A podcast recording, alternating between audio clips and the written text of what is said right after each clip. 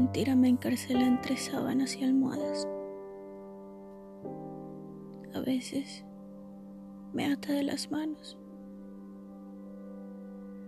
No puedo hacer más que deambular con la cabeza agacha a causa de esta incongruente privación. No soy más que un cuerpo movido por su propio instinto. Ya no hay risas, ni voluntad de seguir. El sueño se apaga y toca la puerta aquel hombre de cara larga y hombros caídos.